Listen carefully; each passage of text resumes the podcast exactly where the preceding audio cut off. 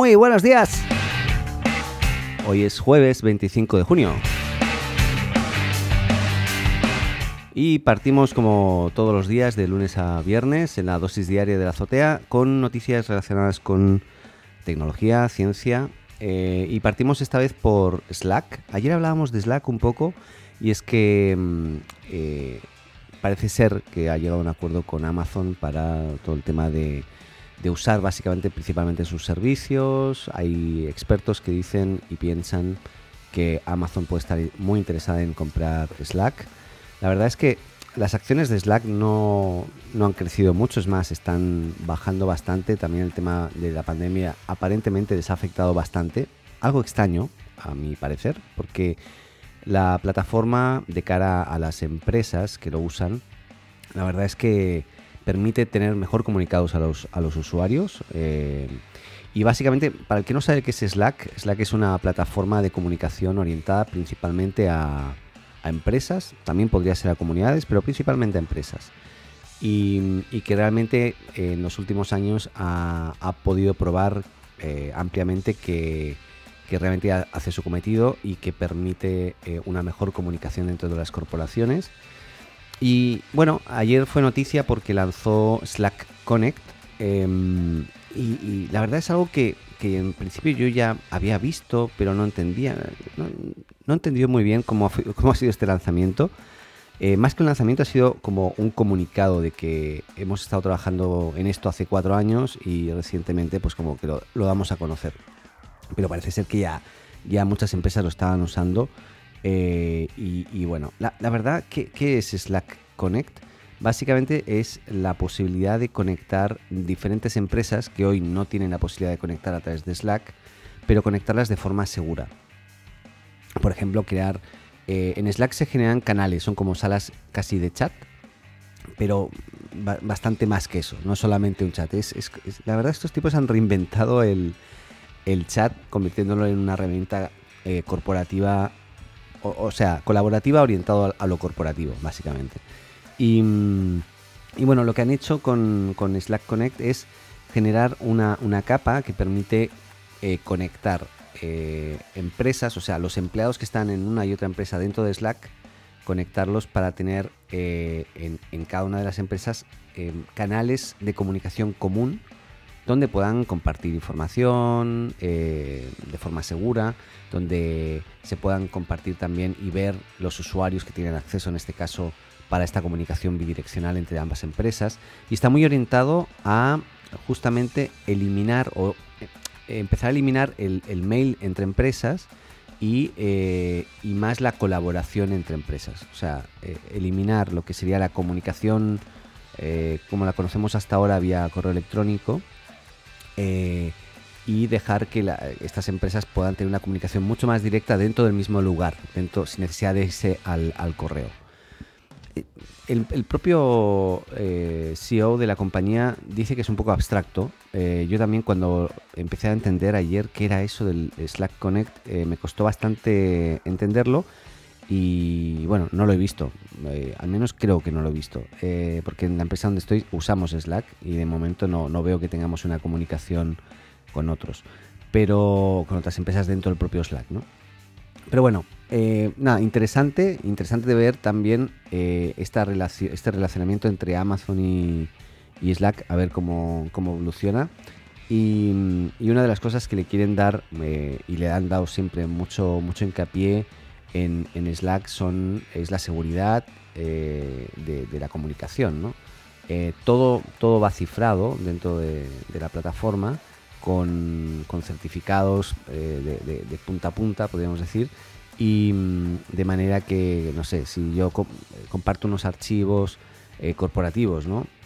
Con, con mi partner, mi, o mi proveedor, o mi cliente, o lo que sea, y luego en un tiempo más veo que, oye, aquí eh, se cortan las relaciones, tenemos que dejar, nada, cortan, cortan la comunicación y todo, esa, todo eso compartido deja de, de estar accesible eh, inmediatamente. ¿no?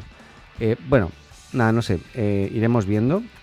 Y hablando un poco de seguridad y de, sobre todo de privacidad, Google, que, que bueno, que, que se está viendo mermada o, o atacada por todas partes, sobre todo en la comunidad europea con todo el tema de la protección de datos, etcétera, ha anunciado un cambio importante en la manera que gestionará a partir de ahora los datos y el historial de navegación de los usuarios.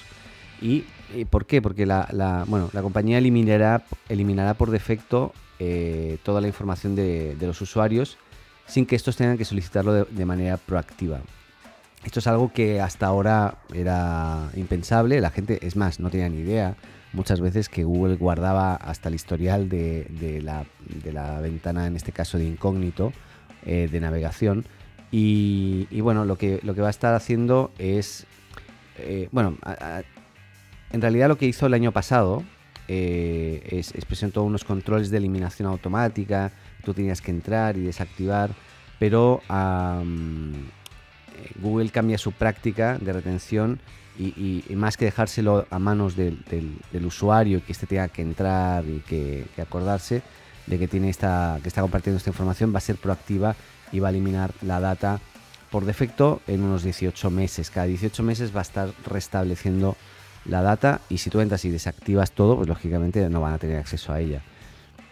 Em, existen algunas excepciones en determinados servicios de Google, eh, por ejemplo, el periodo de 18 meses para el borrado que aplica al historial de ubicaciones y de navegación sería distinto al de otros productos, por ejemplo, en YouTube de forma predeterminada el borrado se fijará en 36 meses. O sea, lógicamente como YouTube es una plataforma eh, básica de publicidad, para ellos es muy importante tu comportamiento, todo lo que haces, por lo tanto ellos eh, cuanta más información almacenen de ti, de tu comportamiento, mejor van a poder apuntar eh, la publicidad y más efectiva y más, más efectiva, más clics va a haber sobre la publicidad que, que te compartan contigo, ¿no? En base a tus intereses. Por lo tanto, bueno, lo, han analizado bastante y, ya veremos cómo evoluciona y si esto permite a, Google tener un respiro eh, con respecto a todo el tema de, privacidad y todos los casos que tiene abiertos, sobre todo principalmente en Europa y en otros países, sobre todo lo que tiene que ver con la protección de, datos. Cambiando de tema y hablando de Facebook, eh, Facebook ha lanzado una aplicación que es bien curiosa. Es una, es una aplicación que todavía está en versión beta, es solamente para iOS y solamente bajo invitación. Eh, pues eh, Facebook Forecast y, eh, y bueno, eh, está desarrollada por el laboratorio NPE de, del propio Facebook que hace aplicaciones experimentales y permite que los usuarios lanzar preguntas y crear encuestas con el objetivo de iniciar un debate y realizar predicciones. Es como es como decir, ¿qué crees tú que va a pasar con tal cosa? Entonces la gente opina, y se genera conversa y opinión sobre eso, compartición de la data, etc. Mi opinión es que esto se va a, derivar directamente a apuestas. Va a haber una plataforma paralela que van a hacer apuestas y a partir de, la información compartida en estos canales o en, Facebook Forecast eh, hay gente que va a ganar dinero y otros que van a perder mucho dinero, ya te lo digo yo. Eh, es curioso porque ha, agregado una cosa que eso sí que me parece interesante, interesante, no, no, genial, pero que es que Forecast utiliza un sistema de puntuaciones y da, eh, como de puntos, vamos, y da puntos al usuario que realizó la pregunta original del debate y también eh, le da más puntos en función a la cantidad de respuestas recibidas. Eh, y también obtiene puntos las respuestas más populares dentro de la actividad o aquellos usuarios que hayan lanzado más preguntas y hayan justificado adecuadamente su razonamiento. Eso de hayan justificado adecuadamente su, razonamiento es un poco extraño de cuantificar o de validar, pero bueno, eh, lo importante es que a mayor puntuación de los usuarios, más incrementará la credibilidad dentro de la plataforma. Igual eso me parece interesante, eh, pero también un poco maquiavélico. Pero bueno, eh, yo creo que por ahí va, esto se le llama gamification o gamificación y, básicamente lo que permite es generar un incentivo, un incentivo que es, vas a tener un estatus mayor, un posicionamiento mejor, una mayor visibilidad si generas mejores encuestas, atraes mayor público. Por lo tanto, bueno, entiendo que es un experimento. Em, eh, es, importante también destacar que Forecast es muy similar a una aplicación que ya salió en su momento, se llama Jelly, una aplicación que era colaborativa de preguntas y respuestas, que fue creada por el cofundador de, Twitter en 2014. eh, y que en 2017 ya pasó propiedad a ser de, o sea, a ser propiedad de Pinterest, eh, aunque finalmente no, evolucionó, no, avanzó, o sea, compraron algo y, murió ahí. Pero bueno, vamos a ver cómo evoluciona, interesante. Facebook Forecast lo estaremos siguiendo de cerca. otro comentario es que Amazon frenó eh, según eh, el propio Amazon, el ciberataque de denegación de servicio, lo que se llama DDoS, eh, más grande de la historia conocida por, al menos por ellos, con 1.7 terabits por segundo de tráfico. O sea, para que el que no sepa, una denegación de servicio es tú imagínate que tienes un, sitio web, un, servidor de, acceso con acceso a internet y miles o millones o, cientos de computadores te empiezan a hacer llamadas concurrentes a tu servidor, llamadas eh, a, tus servicios, a tu web, a lo que tú tengas activado.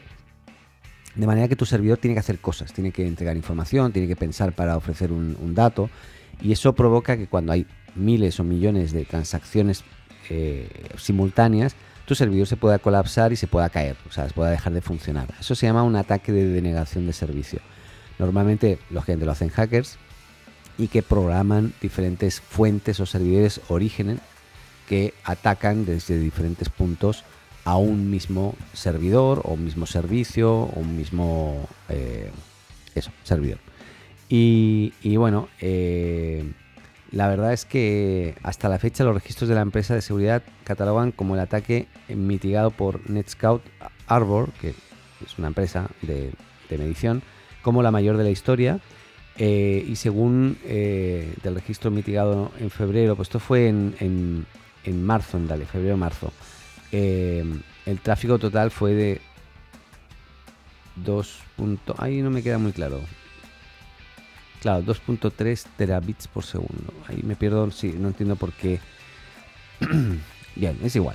Pero lo que quiero decir es que eh, que ha sido fuerte, que ha sido fuerte y esto fue eh, en marzo y no se conoce quiénes, quiénes han sido los, los, autores o el autor, pero, pero ha sido bien fuerte y finalmente lo que es importante destacar es que eh, el servicio AWS Shield, que protege a Amazon Web Services, consiguió eh, parar totalmente los dos ataques de denegación de servicio de, marzo. Fueron dos.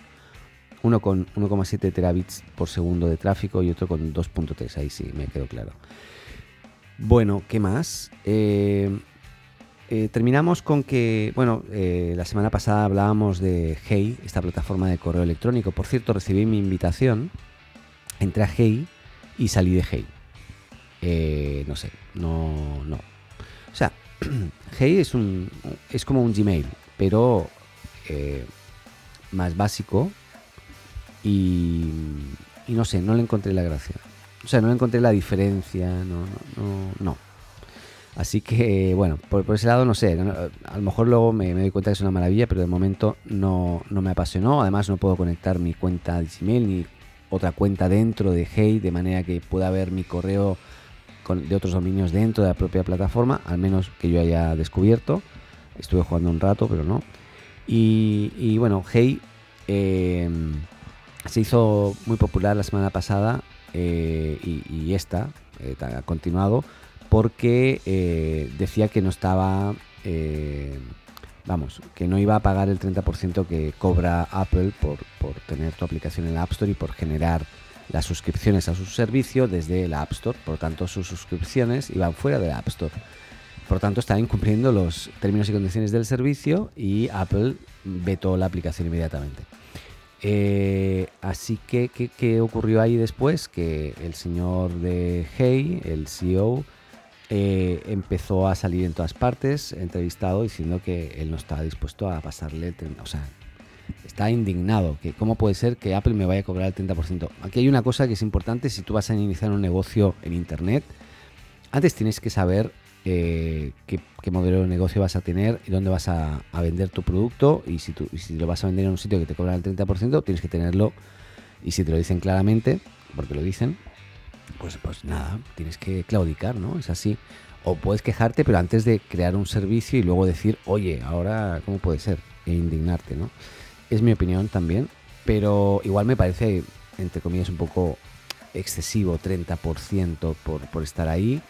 Eh, pero claro, la visibilidad que tienes, la cantidad de usuarios, bla, bla, bla, genera que, bueno, pues que tengan el, este poder, Apple en este caso, ¿no? Pero bueno, eh, una, cosa que ha hecho Apple, y después de todo este problema, es que permitirá que los desarrolladores apelen violaciones específicas a la normativa de la App Store, cosa que antes era impensable, o sea, no, no podían apelar. Por ejemplo, eh, si el rechazo de, se produjo por no incluir un sistema de suscripciones dentro de la app, como en el caso de Hey, los responsables de la aplicación podrán apelar ese obstáculo en concreto. Aún más interesante, la compañía ofrecerá un proceso para desafiar las pautas de revisión de la tienda de Apple. Em, otro momento interesante es que, eh, y tiene que ver con las actualizaciones, antes una app que tenía problemas de directrices de Apple no podía actualizarse. O sea, si incumplías, no podías ni actualizar la aplicación que ya mm, quedaste ahí, ya no, no podías hacer nada. Ahora con la nueva política eh, dejará de bloquear estas actualizaciones. O sea, si tú eh, incumpliste algo, dices, bueno, ok, lo corrijo, subo una actualización y ves, aquí está corregido. Ah, sí, perfecto, y te lo suben, ¿no? Eh, esto antes no se podía, sobre todo cuando eran incumplías de forma directa las condiciones y términos del servicio de Apple. Eh, eso sí, estas apps, eh, claro, ya deberían estar publicadas. Si tú infringes de entrada, ya no te la publican, ¿vale? Eh, ustedes no sé si saben, pero una aplicación de para Apple, tú la publicas, o sea, tú haces un desarrollo, lo subes y luego Apple decide si lo sube o no. O sea, la revisa, Y si tiene algún comentario que hacer, te lo hace, te dice, mira, de momento tengo estos comentarios, no, no va a subirse hasta que no corrijas esto, esto y esto a veces son aspectos de, los términos y condiciones, otras veces de cómo está armada la aplicación.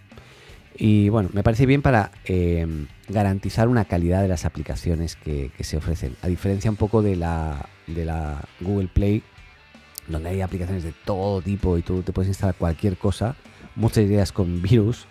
Eh, en, App Store, aunque ha ocurrido alguna vez, eh, ha ocurrido en, en, menor medida en este caso y, y bueno, me parece muy bien cómo, lo están llevando. Bueno, veremos cómo evoluciona, sobre todo porque igual con Hey, ahora la han publicado, han hecho una trampa y es que han dado un tiempo gratis em, dentro de la propia aplicación. Eh, no sé cómo lo van a llevar. Yo por mi parte, de momento, el Hey, pues como que no. Y creo que estamos, ¿no? Eh, sí, ah, una cosa que salió la semana pasada y no lo comenté, es que Spotify está testeando una, un formato de publicidad para podcast, que es un formato, eh, podríamos decir que ya viene en la propia aplicación. Eh, todavía no, no, está disponible, así que, que, no lo he visto, pero tiene que ver con eh, sponsors o, gente que sí, que sponsorea el, episodio, por ejemplo. y entonces tú estás escuchando el podcast y de repente te, te deriva eh, incluso a nivel de sitio web te deriva a, una otra página, por ejemplo. Eh, me parece mm, interesante, esto es, escuchando desde la aplicación, ¿eh? desde la aplicación de podcast de, o de Spotify directamente. Así que nada, eso me parece interesante, no sé qué tal va a evolucionar. Yo en mi podcast no he puesto publicidad, nadie, nadie quiere publicitarse hasta que un día de a conocer las cifras, que esto es una locura, la gente que escucha esto, ¿eh? Hola, ¿qué tal? Pero muchísima gente. Eh, un, día, un día voy a hablar de eso, porque a mí, mismo me ha sorprendido la evolución de, escuchas del podcast, eh, teniendo un 48% en este momento de, auditores en México. Hola México. Eh, así que nada. nada, nada. pero bueno, la aplicación, o sea, el podcast In-App Offers, que así se llama, que es la, este sistema, yo creo que va, si no ha salido ya, porque no lo he visto, va a salir en breve y, ya veremos cómo evoluciona. Y ya veremos si, si de repente aquí en la azotea empiezas a escuchar publicidad, quién sabe, ¿no? Qué cosas, ¿no? Bueno, eh, nada, les espero mañana. 20 eh, minutos. Me estoy haciendo largo, ¿eh? Tenía que ser 15 esto. Así que nada. Eh, les espero mañana, mañana será viernes, así que nada, que cuídense mucho, por favor. Cuídense mucho y les dejo con mi vecino Paco de abajo, que hace mucho tiempo que no lo veo y le echo de menos. Adiós. Hola, me llamo Paco. Si te gusta la azotea, síguenos y suscríbete en tu podcast amigo. Y recuerda, comparte con tus amigos, ah, y también con tu enemigo, ¿eh?